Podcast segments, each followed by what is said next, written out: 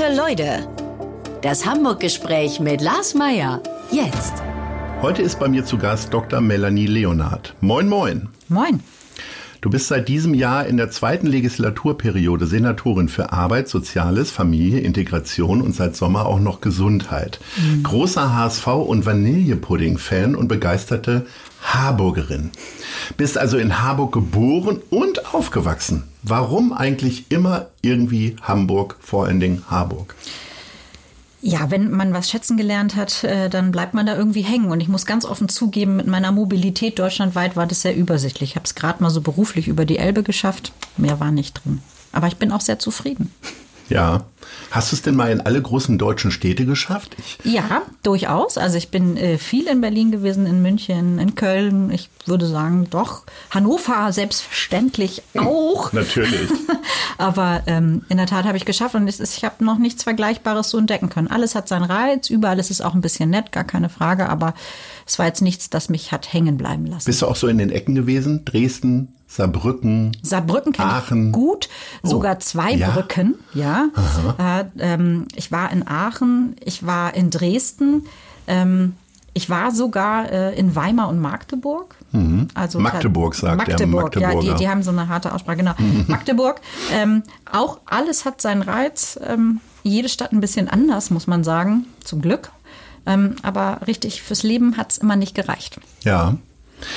Ich habe ja gesagt, Dr. Melanie Leonhardt, ähm, ein Doktortitel und Politik, die führen ja immer so eine ganz komische Beziehung. Ähm, wie wichtig ist er für dich? Nicht nur heute, sondern wie wichtig war es für dich damals? Damals war das für mich sehr wichtig, weil ich habe ja meinen Doktortitel gemacht, bevor ich ahnte, wie viel Politik ich noch machen würde im Leben, muss man sagen. Und ich bin ja Historikerin, ähm, habe auch viel wissenschaftlich gearbeitet und da war sozusagen das Erringen und Erlangen dieses Titels für mich schon eine wichtige intellektuelle Herausforderung und ich wollte das gerne schaffen. Es war damals wichtig für mich, auch beruflich. So, dann kommen wir mal gleich zur ersten Rubrik, nämlich die Hamburg-Lieblinge. Hm. Vielleicht müsste man bei dir fast sagen, die Harburg-Lieblinge. Könnte Aber sein. dieser Podcast heißt ja das Hamburg-Gespräch. Mhm. Ähm, welches ist dein Lieblingstheater? Äh, tatsächlich das Altonaer Theater. Welches ist deine Lieblingskneipe? Die Fischhalle in Harburg. Welches ist dein Lieblingsgeschäft? Da habe ich lange überlegt und schwanke, aber ich entscheide mich jetzt für die Buchhandlung am Sand. Welches ist dein Lieblingsmuseum? Ähm, das Museumsschiff Rigmar Rigmas. Welcher ist dein Lieblingsimbiss in Hamburg? Auch das schwierige Entscheidung, aber ich sage Matthias Grill-Imbiss auf dem Harburger Wochenmarkt. Du bist ein großer Currywurst-Fan. Wie oft darf es denn Currywurst sein im Monat? Also wenn es Oder muss ich nach Wochen fragen schon? Ehrlich gesagt, ja. Einmal also die Woche? Ich, ich doch, in, in schlechten, schwierigen Zeiten komme ich auf einmal die Woche.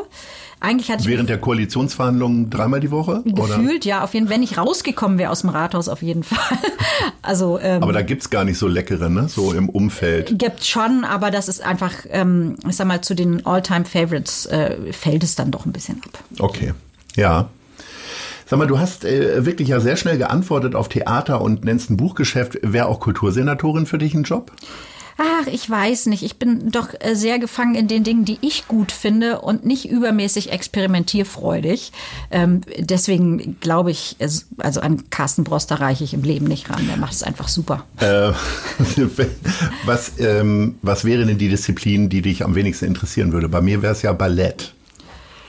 Ballett ist schon ziemlich vorneweg dabei, aber experimenteller Tanz mhm. ist, glaube ich, noch. Also auch weniger Kampnagel so vielleicht? Ja, wahrscheinlich ein bisschen weniger. Mhm. Okay. Wir haben jetzt Harburg schon zwei, drei Mal erwähnt. Wofür, also du wärst ja eigentlich eine gute Werbefigur eigentlich für Harburg. äh, wie würdest du es denn bewerben? Ich würde bewerben, ähm, die Großstadt äh, mit, dem Charme, äh, mit dem Charme eines, ähm, mit dem Dorfcharme. Wir kennen uns und mögen uns alle. Ähm, so vielfältig wie anderswo ein ganzes Land. Was ist das für eine Beziehung zwischen Harburg und Hamburg? Ähm, ich bin neulich habe ich eine Freundin dort besucht und irgendwie haben da alle immer nur von denen da oben gesprochen und ähm, ich sag mal so in von Hamburger Seite aus fährt man auch nicht so schnell nach Harburg. Mhm. Also Harburg und Hamburg kommen ja, das ist vielen heute nicht mehr bewusst, in Wirklichkeit aus einer langen Konkurrenzauseinandersetzung. Um die Jahrhundertwende hat sich äh, die Industrie überwiegend in Harburg niedergelassen und Hamburg geriet an der Stelle auch ziemlich ins Hintertreffen. Das hatte so Zoll und andere Gründe. Und aus dieser Konkurrenzsituation ist man dann in Harburg nie mehr so ganz rausgewachsen. Und als man dann in den Ende der 30er äh, Teil Hamburgs wurde, ähm, hat das sozusagen eine Ungerechtigkeitsdebatte ausgelöst, die interessanterweise, anders als in Altona, bis heute nicht beendet ist. Dazu mag die Elbe beitragen, dazu mag aber auch beitragen, dass Harburg weiterhin der wichtige Standort ist, auch für Gewerbe- und Industrieflächen mit all den Konflikten, die es da äh, bis heute gibt. Und wir sind in Niedersachsen räumlich sehr nah und auch im Wesen ist da, glaube ich, so eine gewisse Sturheit äh, äh mit bei uns drin. So. Okay. Ähm, Wenn es dann aber mal äh, auf eine große Reise geht, dann ist es schon Hamburg und nicht Hannover. Dann ist es schon Hamburg. Also der Harburger an sich fährt ja ganz nach Hamburg rein. Mhm. Sehr bewusst. Das ist auch ein großes Ding. aber eher am Wochenende, ne? Am Wochenende. Aber viele arbeiten natürlich auch nördlich der Elbe und dann fahren sie zur Arbeit ganz nach Hamburg. Das ist schon immer ein großer Ausflug. Wie ist das denn bei dir? Wenn du aus dem Rathaus kommst, fällst du ja theoretisch in Lebensmittelläden rein. Mhm. Äh, kaufst du dann trotzdem in Harburg ein oder doch nochmal schnell dann ganz, in der Innenstadt? Ganz überwiegend in Harburg. Mhm. Ähm, auch weil ich da äh, ich bin so ein Gewohnheitsmensch, Ruhe habe, weiß, wo alles ist. Also ähm, das prägt mich sehr. Aber natürlich ist es so, dass wenn es zeitlich knapp wird, dann hüpfe ich auch in Hamburg in den Supermarkt und besorge die Dinge, die ich brauche. Soll ja zu Hause auch keiner was vermissen. Völlig richtig. Was ist denn für dich typisch Hamburg? Also Harburg hast ja die Dickköpfigkeit schon angesprochen, aber was ist denn für dich typisch Hamburg? Ich würde sagen, so eine gewisse Lässigkeit. Und zwar gar nicht im Sinne so einer Schludrigkeit, wie wir das ja von anderen bundesdeutschen Großstädten schon mal gehört haben, äh, sondern tatsächlich so eine gewisse Lässigkeit. Ja, es äh, regnet. Ähm, die Sache mit der flüssigen Sonne kommt ja nicht umsonst hierher, der Spruch, ja, es ist ein bisschen warm, na gut, dann kann man an der Alzer sitzen. Ähm, also die Dinge mit so einer gewissen Lässigkeit und trotzdem äh, großem Nachdruck voranzutreiben, das ist typisch Hamburg für mich. Ähm, Senatoren und Senatorinnen neigen ja dazu, immer wieder äh, der Stadt Hamburg neue Titel zu geben. Also das, die einen sagen Kulturstadt, die anderen sagen Fahrradstadt was ist denn dein Ziel? Jetzt vertrittst du ja ganz viele Behörden. Äh, könntest du dich für irgendwas entscheiden, die gesündeste Stadt oder doch die sozialste oder? Ich finde, also meine Aufgabe, wenn man jetzt mal über diese ganze Behörde guckt, das ist ja jetzt nicht ganz trivial. Äh, für uns ist immer wichtig, dass es die eine Stadt ist. Mhm. Also ähm, die Hamburger selber üben sich ja gerne im Differenzieren untereinander und wir arbeiten eigentlich in allen Ressorts dran, dass es die eine Stadt ist. Das reicht mhm. von der gesundheitlichen Versorgung, die überall gleich gut sein soll, bis hin zum gesellschaftlichen Zusammenhalt, dass sich die Leute auch als Teil einer Stadt verstehen. Hamburg, die eine Stadt. So würde ich das sagen. Und wozu würdest du am ehesten neigen, wenn es um äh, darum geht, ein, eine Spitzenstellung herauszuheben? Also ist es Kultur oder ist es das Ökologische oder? Das Gute an Hamburg ist, dass man das gar nicht so kann. Also ich finde, Hamburg ist ein wahnsinnig wichtiger Kulturstandort. Wir sind aber auch ein wahnsinnig wichtiger Wirtschaftsstandort. Und wir sind übrigens der Gesundheitsstandort Deutschlands äh, weiterhin.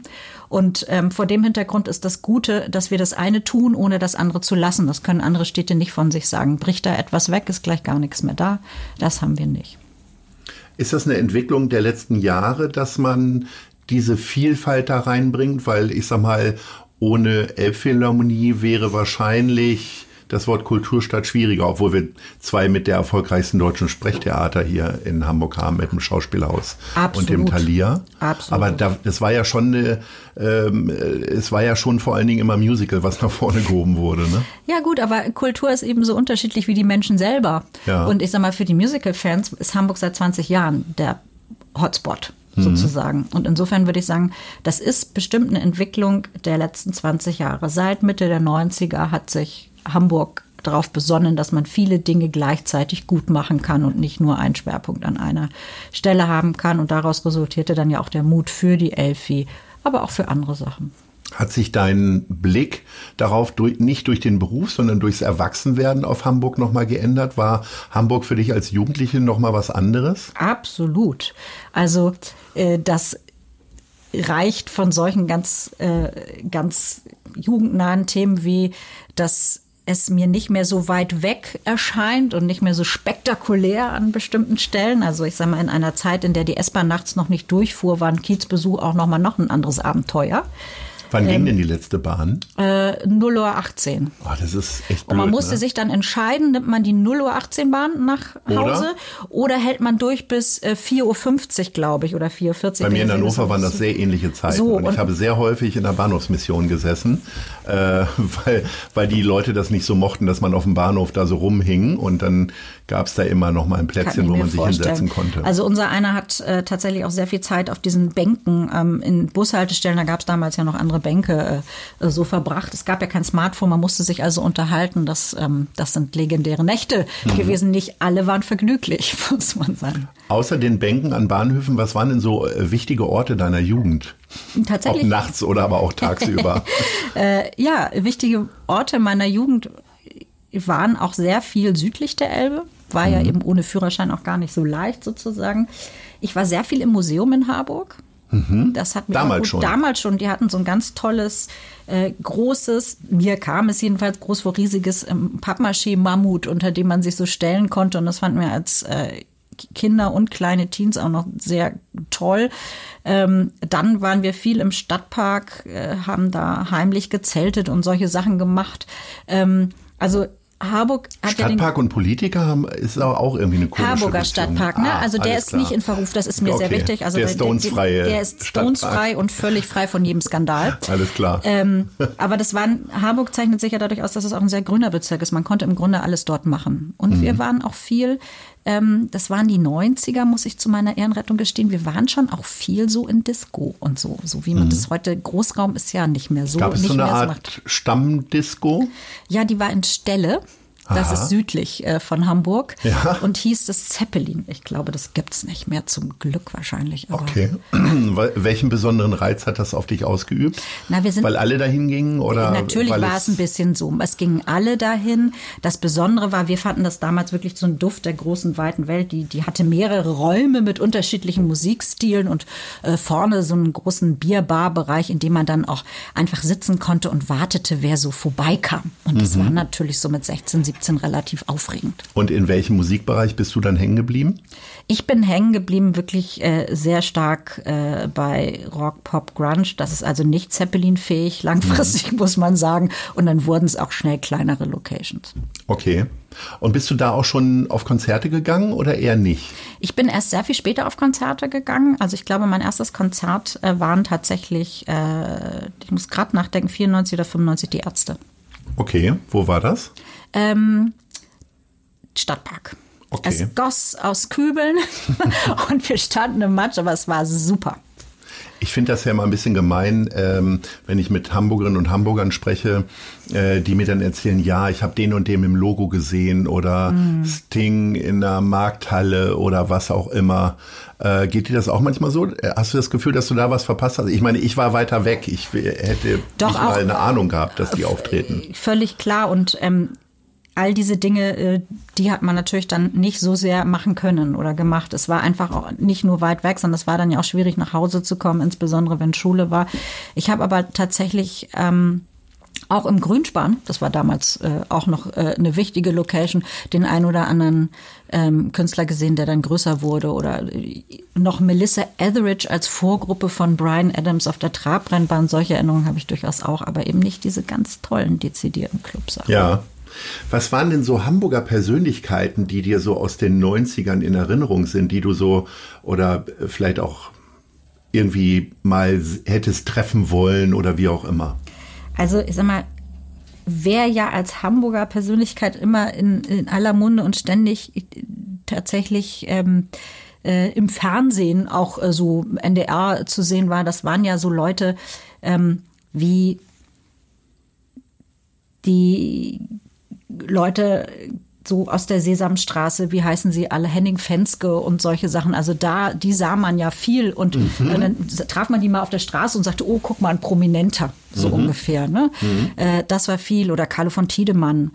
und, und tatsächlich hatte damals, also Ende der 80er, äh, hatten ja auch noch viele Unsorgschauspieler einen gewissen Ruf äh, von, die, mhm. die man einfach so kannte. Und wenn man die dann sah, weil es wurde ja auch viel im Fernsehen übertragen, dann sagte man, ah, die kenne ich irgendwie aus dem Fernsehen. Ja. Ne, so.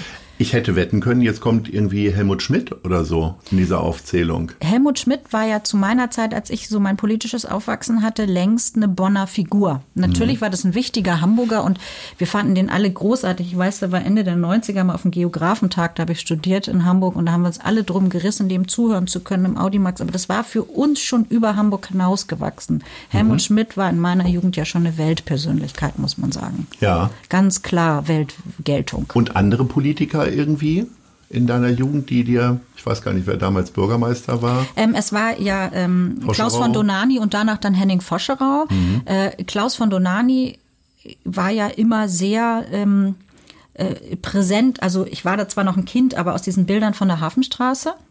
Mhm. Ähm, das hat uns damals, wenn man da die Ecke nicht so kannte und so auch sehr beeindruckt, was da wohl so los war, muss man sagen. Mhm. Ähm, es wirkte alles sehr groß und sehr äh, mächtig, dieser ganze Konflikt auf uns damals. Und ich hatte tatsächlich, ähm, äh, warum auch immer, ich kann es gar nicht erklären, ich bin sehr geprägt von diesen vielen RAF-Fernsehbildern, Ende der 80er, Anfang der 90er. Und äh, habe immer gedacht, also so, dass es wirklich ein Jammer ist, dass man sich heute über solche Fragen äh, wie Klimawandel, wie Globalisierung mit solchen Menschen wie Alfred Herrhausen nicht mehr unterhalten kann. Weil das war ja jemand, der kam aus der Bankenszene, war aber mhm. unheimlich weit im Denken, was diese Themen betrifft. Und äh, das war zwar kein Angestoßen durch eine sehr linksorientierte Studentin, absolut, ne, mit der einen ganz absolut. tollen Briefwechsel gab, genau. den ich mal gelesen habe. Und das ist so etwas, wo ich gesagt hätte, also wenn ich damals, da hätte ich meinen linken Arm verkauft, um auch mal mit dem reden zu dürfen. Den linken Den auch linken noch. auch noch und das Herz und so. Also ja. mit dem hätte ich zum Beispiel unheimlich gern mal reden wollen. Ja. Okay. Äh, war, schwebte da für dich schon so ein bisschen gesellschaftliches Engagement mit in deiner Teenie-Zeit? Bist du auf der Straße gewesen für oder gegen etwas? Ja, tatsächlich. Ja, wobei das waren immer so Mikrozusammenhänge. Ne? Man, man ja. setzte sich ein für äh, den Erhalt der Schule oder ähm, äh, wir auch sehr viel damals schon, dass wir fanden, die S-Bahn sollte nachts fahren und all solche Sachen. Und meine erste Demo war dann eine gegen diese, das sind auch arme Menschen, gegen die seinerzeitige Schulsenatorin Rosemarie Raab auf der Hamburger Straße. Ich habe im Grunde davor demonstriert, wo ich jetzt arbeite. Das ist auch ein bisschen eigenartig. Du hast aber noch nicht am Tor gerüttelt, wie damals nein, Gerd Schröder. Nein, so war mir nicht. Ich war ganz froh. Das waren damals viele gefühlt viele tausend Teilnehmerinnen und Teilnehmer und ich war ganz froh, dass alles ohne Zwischenfälle zu Ende gegangen war damals. Großartig.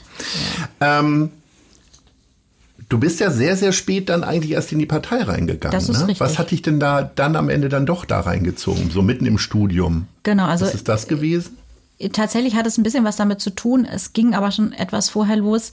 Zu meiner Zeit, als ich Abitur machte und auch vorher meinen Realschulabschluss schon, da war das ein Riesenthema, einen Ausbildungsplatz zu bekommen. Also es gelang eigentlich höchstens einem Drittel der Klasse, trotz ja. intensiven Bemühens um guter Schulabschlüsse. Es war die Zeit der Jugendarbeitslosigkeit, als damals Franz Müntefering auch den Pakt für Ausbildung äh, versucht hat zu schmieden auf Bundesebene. Und es hat mich alles sehr berührt, weil ich sozusagen im unmittelbaren Umfeld erlebt hat, wie es auch nicht nach gut gehen kann nach der Schule. Mhm. Sozusagen. Und ich selber eigentlich auch wirklich überwiegend Glück hatte. Es war gar nicht mein Verdienst, dass manchmal Sachen klappt. Das war oft nur Glück. Und das hat mich sehr geprägt. Auch diese Perspektivlosigkeit. Hast du keine Ausbildung, findest du keinen gut bezahlten Job und diese Schleife immer wieder. Und dann habe ich war ich ja auch sehr geprägt von der Ära Kohl. Also ich kam 83 zur Schule, da war Kohl schon Kanzler, 96 habe ich meinen Abschluss gemacht, da war er immer noch Kanzler und hatte diesen unbedingten Veränderungswillen. Und das hat mich dann in die Partei und dann später auch in die aktive Politik getrieben, richtig. Hat das denn am Anfang schon gleich viel Raum eingenommen oder geht man dann da erstmal hin, erstmal einmal im Monat, dann einmal die Woche oder wie funktioniert das? war tatsächlich sowas? am Anfang eher wenig und mit Zurückhaltung. Ich bin da immer mal hingegangen. Dann war es so, dass ich an so einer, das hieß Veranstaltungs AG, da konnte man auch mitmachen, wenn man nicht in der Partei war. Das hat mir gut gefallen, dass ich mich nicht gleich committen musste irgendwie. Da haben wir zwei, drei Veranstaltungen zum Thema Jugendarbeitslosigkeit und Ausbildung vorbereitet und uns dann, da waren ganz stolz, dass wir dann zum Teil mal so Gäste wie ein Bürgerschaftsabgeordneten gewinnen konnten, der dann dahin kam und all diese Dinge. Ähm, und innerhalb von wenigen Monaten nach meinem Parteieintritt war ich aber dann schon so eingesogen, dass, wie man so schön sagt, man kriegt so schnell neue Hüte und zusätzliche Aufgaben, wenn irgendwas gut gelingt, dass ich dann da richtig eingesaugt worden bin. Also ich habe ganz langsam angefangen, aber mit einer großen Dynamik dann auch viel Verantwortung plötzlich irgendwie gehabt, ehe ich es mich versah. Das hört sich jetzt erstmal wenig ehrgeizig an, aber du kannst mir nicht erzählen, dass man nicht ohne Ehrgeiz dann doch am Ende Chefin wird. Naja, natürlich äh, braucht man einen gewissen Ehrgeiz. Das geht schon inhaltlich los, dass man die Sachen auch gut machen muss die man mhm. bekommt, sonst klappt es ja nicht. Mhm. Und man wird ja auch nicht unter Waffengewalt gezwungen, Senator zu werden. Das ist schon auch nicht so. Trotzdem war es durchaus so, dass ich mich beruflich und ich habe ja auch bis zum Tag, als ich Senatorin wurde, ganz normal gearbeitet sozusagen. Ich hoffe, du arbeitest heute noch normal. Jetzt auch, aber in einem anderen Job, der ja. nichts, gar nichts mit Politik zu tun hat. Also ich ja. bin ja nicht aus dem Abgeordnetenmandat dann Senatorin geworden, sondern ich arbeitete in einem Museum mhm. und ich hatte schon auch karrieretechnisch, wenn man davon sprechen will, das alles so für mich ähm, organisiert und vorbereitet, auch in der Wissenschaft gerne bleiben zu wollen. Ja. Insofern ähm, war es dann wirklich eines späten Abends die Entscheidung, sich jetzt davon abzuwenden, war auch keine leichte. Gleichwohl ähm, ist es natürlich eine große Ehre, die einem angetragen wird. Und ja, da gehört dann auch Ehrgeiz dazu, das machen zu wollen und das gut machen zu wollen. Wie lange ist denn der Entscheidungsprozess so gelaufen? Bahnte sich sowas irgendwie an? Gab es da schon mal Vorgespräche? War jetzt nicht so, dass Olaf Scholz anrief und sagte, sag mal, morgen bist morgen. du Kameratermin. Nein, also natürlich, ich sag mal, diese Phase von Wechseln und damals war es ja auch so, ich bin ja nicht nach dem Rücktritt von jemandem ins Amt gekommen, sondern es war ja so, dass Detlef Scheele schon, ich glaube, im äh, Frühsommer mitteilte, er würde zur Bundesagentur für Arbeit wechseln und dass jetzt man starten würde in einen Personalauswahlprozess. Und in diesen Wochen und Monaten sind doch immer mal wieder Leute auf mich zugekommen und haben gesagt, das könnte schon auch auf mich hinauslaufen. Und ich habe dann aber da hast du dich gar nicht beworben. Nein, und dann mhm. habe ich äh, gesagt, ja, schon auch, warten wir mal. Aber äh, ich habe mich nicht aktiv dann gekümmert, muss man auch sagen. Und dann spitzte es sich aber ja dann ein bisschen zu und am Ende äh, bin ich dann ja habe ich ja auch ja gesagt, muss man sagen. Aber wie kommt man denn wohl auf die Idee, dich zu wählen, die ja im Museum ist? Und wir kommen wieder auf den Job der Kultursenatorin zu sprechen.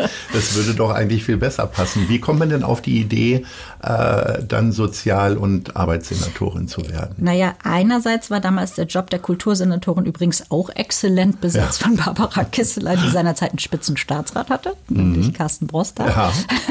Und ähm, äh, zweitens war es so, ich hatte mich ja in der hamburgischen Bürgerschaft sozial- und familienpolitisch sehr engagiert, äh, war Obfrau im Parlamentarischen Untersuchungsausschuss zum Tod des Mädchens Jamo und dann diejenigen, die mich nicht privat, sondern nur politisch kannten, für die ist man dann eine denkbare Option unter vielen. Und äh, wahrscheinlich war es tatsächlich so, äh, dass man dann gesagt hat, ja, wen haben, also wen kann man denn mal fragen, wer hat womöglich Potenzial, Lust und auch Interesse, sich dem Gebiet vollständig zu widmen. Und dann war ich da auch im Skat. Okay. Und dann ging es los. Und dann ging es los und ja auch ziemlich kernig vom ersten Tag an. Rückblickend gesehen, wusstest du, auf was du dich einlässt? Nein.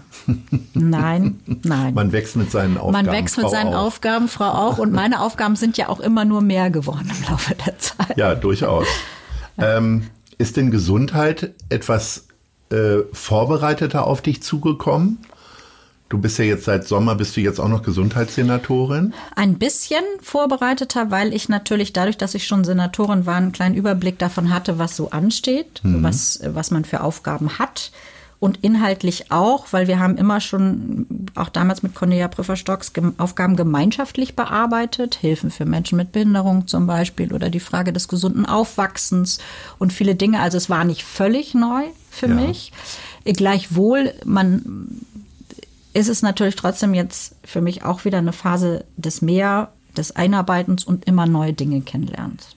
Also ist jetzt und nicht das so. in einer Phase, wo Gesundheit ja doch eine erhebliche Rolle spielt irgendwie. Das ist wohl so mein Schicksal. Also ich bin damals Sozialsenatorin geworden auf dem Höhepunkt der Flüchtlingszuwanderung in Hamburg und jetzt mache ich das. Äh, ich sag mal, man kann sich leichtere Situationen vorstellen, als im Rahmen einer weltweiten Pandemie das Gesundheitsressort zu übernehmen. Das kommt eben noch obendrauf. Wir sprechen gleich weiter über deine beruflichen Ambitionen und deinen Arbeitsalltag, aber vorher kommen wir zu den Fragen der anderen Leute. Wir äh, befragen immer zwei Leute, die möglicherweise eine Frage an dich haben. Also wir haben tatsächlich zwei gefunden. Oh, okay. Ich nenne die mal vor. Liebe Frau Leonhardt, Hier ist Katrin mit Überscher vom Hotel Reichshof Hamburg. Ich würde gerne wissen, welchen ausländischen Politiker würden Sie gern beim nächsten Matthias mal gegenüber sitzen? Oh, welchem ausländischen Politiker? Hm, hm, hm. Also einer ist es schon mal nicht. genau. Also ich finde ja, äh, ich muss mal gerade den Namen überlegen. Ich finde ja die ehemalige schwedische Arbeitsministerin echtes Rollenmodell. Die ist inzwischen Kommissarin bei der EU. Ja. Ähm, ich muss mal sehr, sehr schnell nachdenken, äh, wie sie heißt. Ich habe sie einmal getroffen. Ähm, ganz tolle Frau. Ähm, Ilva Johansson. Wahnsinn. Der würde ich gerne mal Namen hätte ich mir auch nicht merken können. Ja, die ist, ähm, ja, die war Arbeitsministerin in Schweden, als ich ganz frisch im Amt war und dann hatte ich mal einen Termin mit ihr und hatte richtig einen tollen Abend und ein tolles Gespräch, wie es so ist als junge Frau in Politik. Sie ist auch älter als ich und es hatte richtig, also ich fühl, war ein tolles Gespräch und jetzt Ja. ist sie Kommissarin bei der EU und ich glaube, die Frau hat was zu erzählen. Okay.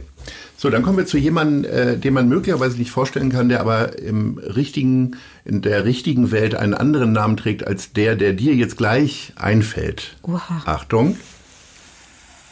Beantworte mir bitte eine Frage. Welche ist deine Lieblingsfolge der drei Fragezeichen? Gemeint ist Justus Jonas, aber im richtigen Leben heißt er Oliver Rohrbeck.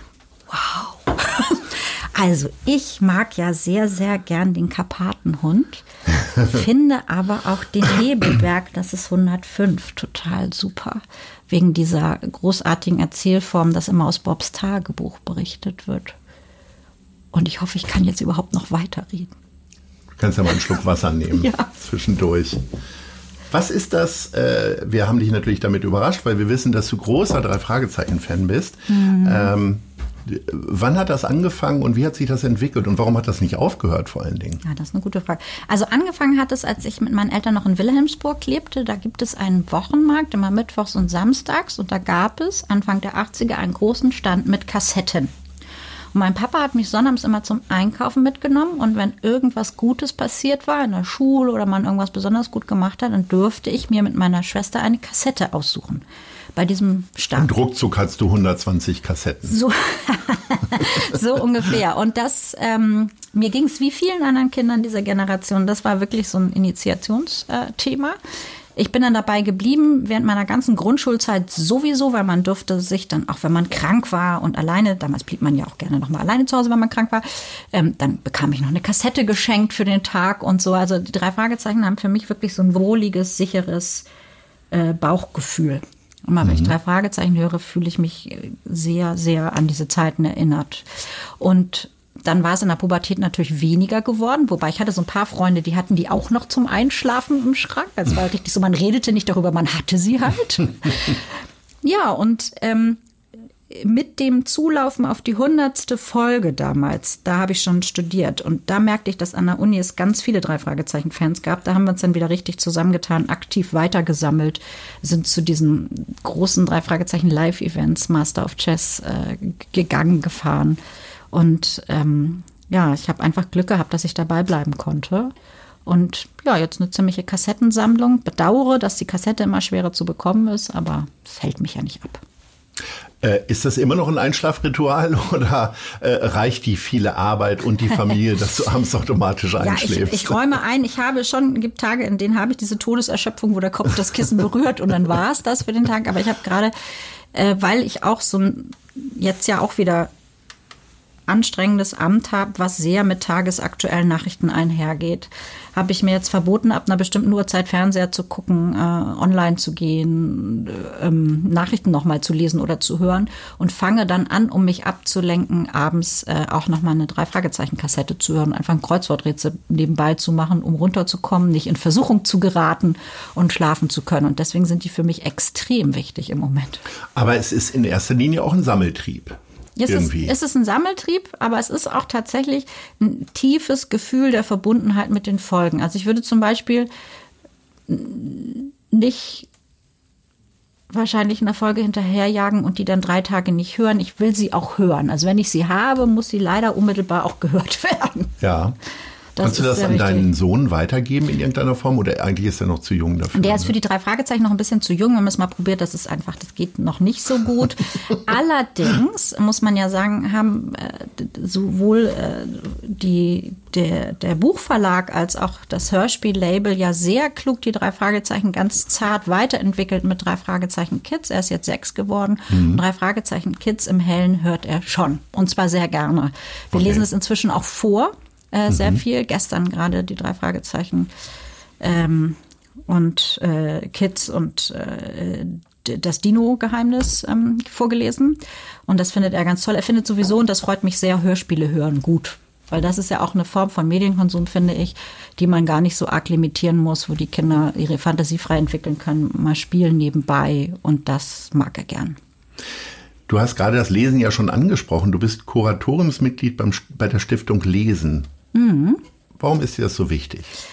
Ich finde tatsächlich, Lesen ist ein wichtiger Teil der Persönlichkeitsentwicklung. Wer lesen kann, macht Selbstwirksamkeitserfahrung. Aha, ich kann mir etwas erschließen. Ich kann ohne Hilfe äh, sozusagen sagen, was da steht und mir eine eigene Meinung bilden. Und deswegen ist gut lesen können und Leseförderung, das mag man jetzt übertrieben finden, aber ich finde es tatsächlich unheimlich wichtig, auch ein Teil von Demokratieförderung.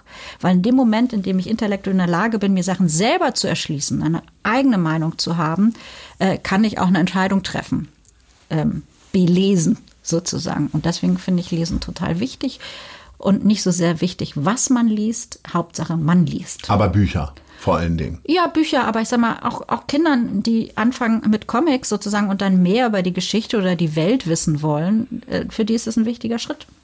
Na, also man sollte viel weniger darauf achten, was, sondern das. Wie gerne bewegst du dich denn im Bereich des Social Media, wo man ja äh, leider Gottes äh, einen Eindruck hat, dass sehr viele ihre einzige Bildung nur noch Mhm. äh, aus Anschrei und Pöbeltweets irgendwie beziehen? Das ist so, deswegen ist das für mich auch ein zwiespältiges Thema. Also ich habe auch einen Facebook-Account, ich habe auch eine, eine Senatoren-Fanpage, heißt das bei Facebook, und auch einen Twitter-Account. Ich nutze das aber offen gestanden sehr unregelmäßig und Facebook wirklich am liebsten nur privat. Sortiere da auch echt ein bisschen aus, weil in meiner Situation das natürlich auch ist, ich bearbeite viele Felder.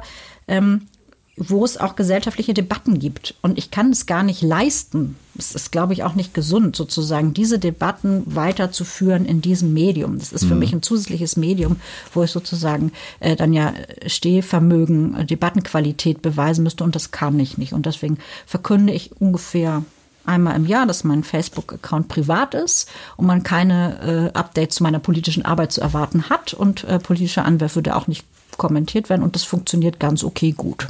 Wie kann man denn Facebook-Freund von dir werden? Also ähm, machst du das wie viele andere auch? Es wären nur Freunde, die man im richtigen Leben schon mal getroffen hat? Oder guckst du, wie ich beispielsweise ganz häufig, wenn es viele gemeinsame Freunde gibt, Genau. dann wird das schon so sein? Ich mache das tatsächlich auch so. Das liegt aber auch daran, dass ich inzwischen so viele Menschen treffe und nicht mir nicht immer genau merken kann, wo und wann man sich gesehen hat. Manchmal kommt einem auch ein Name bekannt, wo dann ein Blick aufs Profil und dann sagt man, ah Mensch, wir haben uns bei dem Anlass gesehen. Klar kann ich den als Facebook-Freund annehmen. Aber ähm, da ich dieses Screening immer noch mache, habe ich zurzeit nicht böse sein an alle, die jetzt betroffen sind, ähm, 400, ich glaube 86 unbeantwortete Facebook-Anfragen. Ich will sie alle abarbeiten, aber es dauert.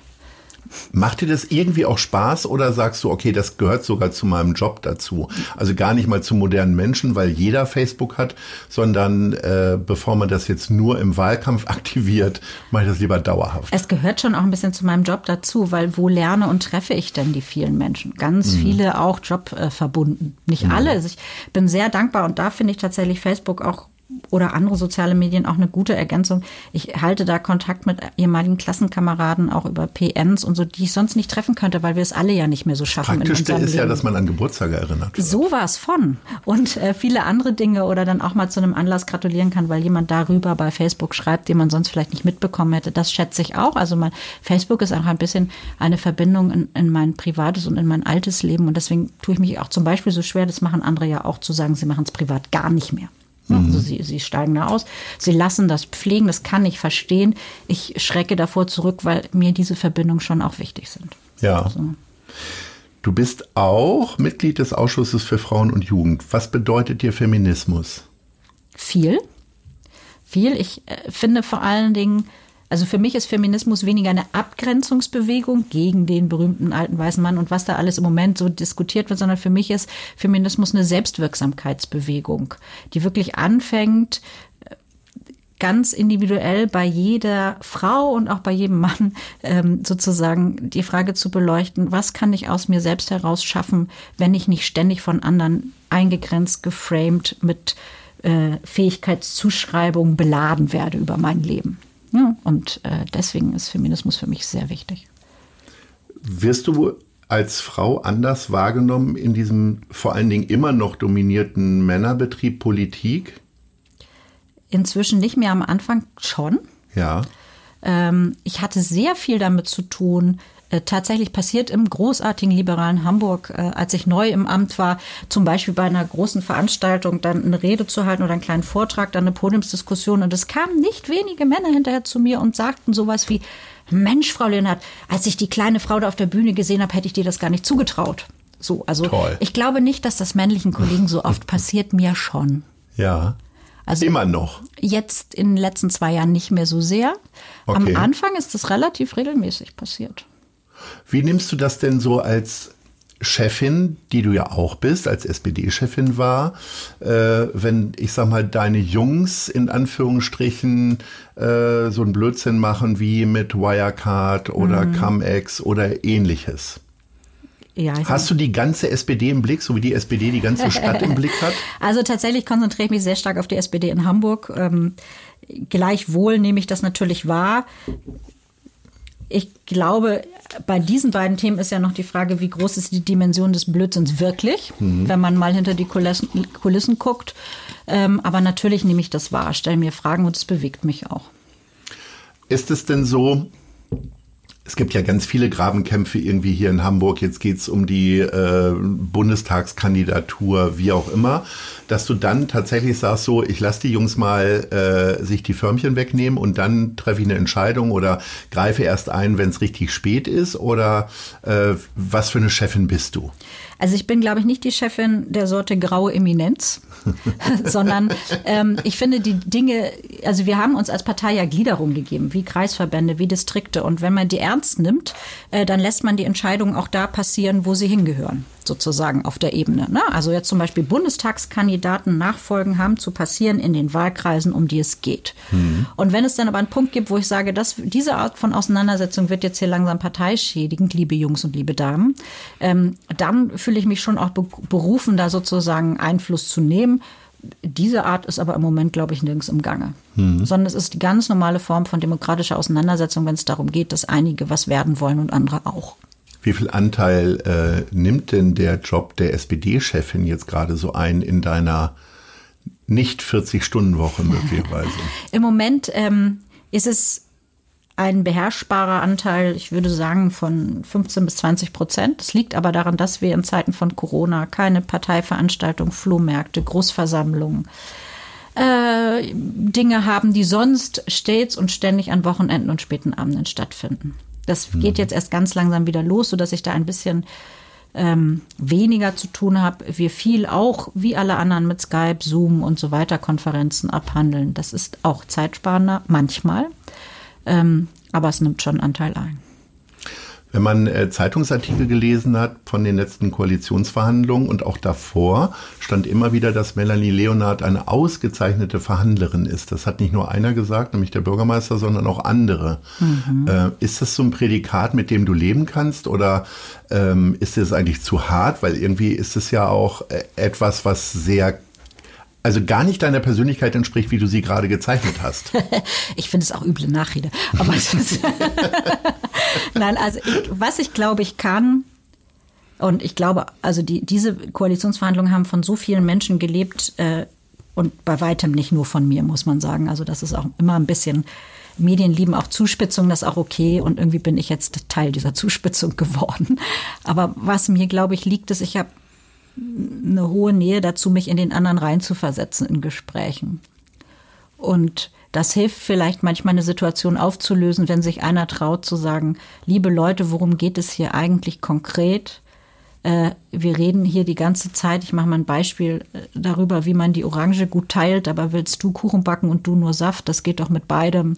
Der eine reibt die Schale ab, der andere kriegt sie.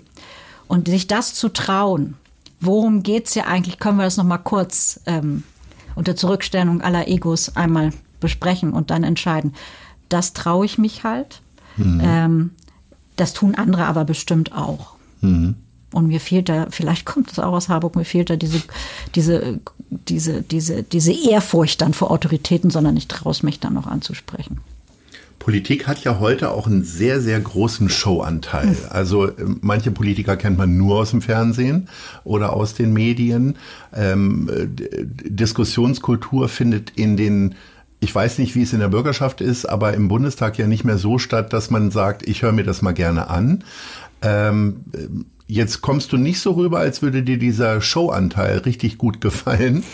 Ähm, ist es etwas, was du so mitnimmst oder äh, ist es eine Pflicht oder ist es vielleicht gar nicht so, dass naja, das sehr viel Show ist? Also ich finde, auch an der Stelle muss man sich irgendwie ehrlich machen. Gute Politik alleine reicht nicht. Die Leute müssen auch davon erfahren und man muss seine Ideen auch irgendwie äh, bekannt machen. Das heißt, ähm, man muss ab und zu mal ins Fernsehen zu einem Interview und man muss auch ab und zu mal auf eine Bühne zu einer Veranstaltung, in eine Podiumsdebatte und die Chance nutzen, auch authentisch zu erklären, wie was gedacht oder gemeint ist und sich dann auch dem stellen. Ich tue mich in der Tat allerdings ein bisschen schwer damit, welche Dimension das inzwischen bei mir hat, ähm, weil jedes Mal mit dem Moment, wo man ein bisschen bekannter wird, das ist gut, man wird also damit bekannter, man hat aber auch ein bisschen weniger Freiheit. Also die Tatsache, dass ich dann nicht mehr zurück in meine kleine Welt kann, wo mich keiner mehr kennt, die, ähm, ja, die, die beschäftigt mich schon. Mhm. Also die berühmte Exit-Strategie wird ja immer schwieriger, je bekannter man auch wird. Aber mhm. ähm, das gehört dazu. Das ist auch wichtig. Ähm, Politik ist eben nicht mehr so wie in 50er, 60er Jahren. Fünf Männer, fünf Zigaretten machen irgendeinen Plan und dann wird das in der Tagesschau verkündet und alle sagen, jawohl, ja. Mhm. So ist es nicht mehr. Man muss viel mehr werben für Konzepte, für Ideen, für Verständnis. Man muss sich auch viel mehr hart in den Wind stellen und auch mal was aushalten. Dann sind die Leute zwar immer noch nicht der Meinung, die man selber hat, aber ein gewisses Maß an Respekt bekommt dann schon. Wenn man ähm, von außen auf Hamburg guckt, könnte man denken, dass äh, Hamburger Politik nur durch Peter Tschentscher gemacht wird, wenn man die Medienauftritte und so sieht. Ist mhm. es eine bewusste Rollenverteilung, weil du da eigentlich eh keinen Bock drauf hast? Oder ist es tatsächlich eine Sache, die dem Bürgermeister dann zusteht? Weil ich sag mal, du vertrittst ja durchaus gerade äh, Bereiche und Behörden, die äh, möglicherweise auch was zu sagen hätten. Mhm. Also tatsächlich ist dieses von außen wahrgenommen werden immer, finde ich, Privileg des Ministerpräsidenten. In unserem Fall ist das Peter Tschentscher. Mhm. Äh, das gilt ja auch für andere Bundesländer, wenn man mal guckt, was nimmt man aus Niedersachsen wahr, außer von ähm, Weil, von Stefan Weil. Also das ist dann, oder. Ich glaube, Herr Pistorius ist da, glaube ich, auch noch sehr aktiv. Ja, aber das ist dann eher eine Ausnahmeerscheinung. Oder Manuela Schwesig in Mecklenburg-Vorpommern. Wie viele mhm. Minister kennen wir spontan aus Mecklenburg-Vorpommern? Also mhm. ich schon ein paar, aber tauchen ja nicht so auf medial.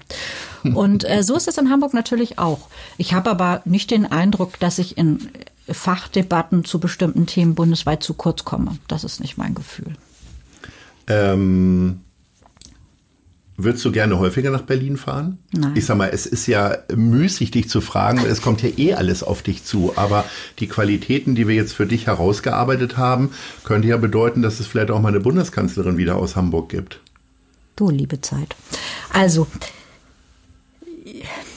ich persönlich bin ja nicht so ein Berlin-Fan. Das wissen ja alle, die mich kennen. Insofern ist es auch Quatsch, hier zu lügen. Ja. Ähm, bin ich nicht so für. Es, es ist als Stadt immer ganz schön, ist aber auch noch schöner, wenn man wieder nach Hamburg kommt. Gleis 7. Und so, genau, Gleis 7 Hauptbahnhof oder Gleis 8, wenn es mal doof läuft. Beides ja. ist möglich. Ähm, das ist tatsächlich nicht so mein Ding. Und ich lebe sehr stark im Moment. Also ich habe ja im Moment eine Aufgabe, von der man nur sagen kann, wenn ich in vier Jahren sagen darf. Also erstens noch im Amt bin und zweitens sagen darf, ich habe das schon einigermaßen ordentlich gemacht für die Stadt gut und für mich persönlich ohne größere Blessuren, dann ist schon wahnsinnig viel erreicht. Und mehr kann in meinem Kopf gerade gar nicht stattfinden an Dimension. Trotzdem musst du dich der Frage ja stellen, wenn Peter Tschentscher irgendwann aufhört, vielleicht schon beim nächsten Mal, würdest du wieder relativ zügig sagen, nee, Bürgermeisteramt ist nichts für mich? Würdest du es genauso entschieden abwehren wie beim ersten Mal? Es kommt ja auf die Lebenssituation an. Mein Kind wird dann größer sein als beim letzten Mal. Die Partei vielleicht aber auch eine andere. Und das hängt von der Gesamtkonstellation an. Ich glaube aber, ähm, dass ich durchaus zu den Menschen gehöre, die finden, Peter Tschentscher darf das noch einen Augenblick machen. Okay, das muss sie ja irgendwie auch sagen. Ne? ähm, Katja Suding dagegen hm. ist der Meinung, Politik reicht jetzt, sie will was anderes machen. Hat sie vor ein paar Wochen bekannt gegeben. Äh, käme das für dich auch in Betracht? Relativ kurzfristig und entschieden zu sagen, das war's. Und was müsste passieren? Ist es dann eher Verdruss, zu viel Arbeit? Oder bist du schon mal in so einer Situation vielleicht gewesen, dass du sagst, boah, ich weiß gar nicht mehr wie? Hm. Ich glaube, in die Situation kommen wir alle mal, weil wir ja auch alle mehr sind als nur die politische Persönlichkeit, die man so im Fernsehen sieht oder von der man liest in der Zeitung. Äh, wenn man in so einer exponierten Situation ist, wo viel über einen geschrieben, geredet, getan wird, dann ist das manchmal auch sehr, sehr auslaugend. Also ich glaube, alle, die behaupten, sie, ihnen sei der Gedanke noch nie gekommen, hm, muss man immer abwägen.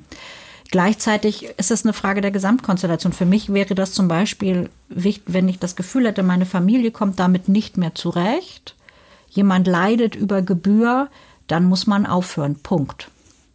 Also es gibt keine Situation, in der man sich vorstellen kann, dass auf einer Beerdigungsrede gesagt werden wird, aber für ihre Partei und die Stadt war sie immer da. Leider haben sie ihre Kinder nicht mehr gekannt. Mhm. So, das kann ich mir, diese Art von Politiker möchte ich nicht sein. Mhm. Ich finde, diese Generation ist auch vorbei.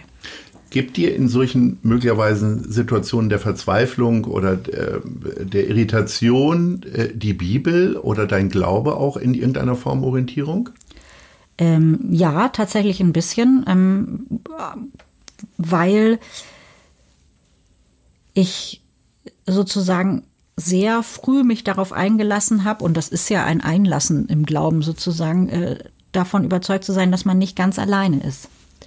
Also dieses nicht ganz alleine zu sein, ich, ich sage es mal salopp, die Welt ist groß und Rettung lauert überall, das resultiert natürlich aus dem Glauben, dass man dann für sich ist, tatsächlich auch nochmal das sprichwörtliche Stoßgebet zum Himmel schickt und dann die Augen aufmacht und feststellt, oh, die Sonne ist ja tatsächlich wieder aufgegangen. Das bringe ich auch mit meinem Glauben in Verbindung. Also dieses ohne Verdruss an daran zu glauben, dass die Sonne auch wieder aufgeht. Kommen wir mal weg von der Situation, wo du nicht weißt, wo es langgehen soll. Ähm, worüber kannst du lachen? Also ich kann tatsächlich gut über ironische Situationen und Lebenslagen äh, lachen. Und da muss man ja sagen, da gibt es ja jeden Tag zum Glück einen Anlass zu. Also egal, wie, wie, selbst im schlimmsten Tag kann es was geben, was lustig ist oder was einen zum Lachen bringt. Und ähm, das kann ein trockener Spruch eines Kollegen, einer Kollegin sein. Das kann eine Situationskomik sein. Das kann, dass man über sich selber lacht, äh, wie man jetzt die Brille gesucht hat und sie war am Ende auf dem Kopf oder so, das, das kann ich schon. Gibt es denn auch äh, Formate, die dich immer wieder lachen lassen? Keine Ahnung, im Fernsehen oder bestimmte Comedians? Absolut. Oder? Absolut gibt es das. Also ich, ich, bis von guten Serien, wo man zuverlässig weiß, äh, eine Folge Big Bang Theory aus einer bestimmten Staffel äh, macht auf jeden Fall sozusagen ein fröhliches Gemüt, äh, bis hin zu morgens die Folge Fräses beim NDR und dann ist es auch lustig. Also doch, das kann ich auf jeden Fall. Wann bist du das letzte Mal mutig gewesen? Ähm, tatsächlich äh, am Wochenende als ich äh, meinem Sohn ähm, tapfer hinterhergeklettert bin auf so einen Baum und ich habe echt Höhenangst und immer gesagt habe, nein, das ist kein Problem, mach ruhig weiter, du musst es ja lernen. Ich fand es sehr mutig, es war an der Grenze zu Leichtsinn. Aber gehört Mut nicht eigentlich jeden Tag dazu, sich da rauszustellen, Verantwortung zu zeigen? Weil ich sag mal so, ähm, nicht wenige Sozialsenatorinnen und Senatoren sind schon über ganz andere Sachen gestolpert als äh, Kinder, die verhungert sind mhm. in äh, Wohnungen. Und jetzt hast du ja noch die Gesundheit dazu bekommen da trägst du ja auch eine ganze Menge Verantwortung, die richtigen Entscheidungen zu treffen. Das ist so, aber es ist nicht der reine, also es ist tatsächlich auch bestimmt ein großer Anteil Mut dabei, aber nicht nur, es ist auch viel Verantwortungsbewusstsein, was man dann spürt. Also auch in einem Moment, wo man wirklich eigentlich nicht möchte, keine Lust hat, ähm, sich manchmal auch ein bisschen ungerecht äh, behandelt fühlt, das bleibt ja nicht aus, sozusagen. Dann sich darauf zu besinnen, man ist jetzt nicht alleine, man hat das übernommen und dann macht man es gefälligst auch nicht nur an Sonnentagen, sondern auch an denen, wo es nicht leicht ist, reißt sich zusammen und macht weiter. Na, also es ist so eine Mischung, aber Mut gehört natürlich auch dazu. Wir sind schon wieder am Ende und deswegen kommen jetzt die beiden Schlussfragen, die jeder von uns bekommt. Wo siehst du Hamburg in fünf Jahren? Ich sehe Hamburg äh, weiterhin als äh, die wachsende, pulsierende Metropole Deutschlands mit fröhlichen und zuversichtlichen Menschen. Davon bin ich ganz fest überzeugt. Und wo siehst du dich in fünf Jahren? Auch noch in Hamburg. Ich, in fünf Jahren bin ich bestimmt noch irgendwie in Hamburg. Aber immer noch wohnhaft in Harburg. Davon gehe ich fest aus. Alles andere würde mich sehr überraschen. Herzlichen Dank, Dr. Melanie Leonard. Das war sehr vergnüglich und ich hoffe, wir sehen und hören uns bald wieder an dieser oder an anderer Stelle. Alles Gute für deine beruflichen Aufgaben und viel Erfolg und Spaß weiterhin mit den drei Fragezeichen und anderen privaten Vergnügungen. Dankeschön. Tschüss. Tschüss. Das war Gute Leute. Das Hamburg-Gespräch mit Lars Meier.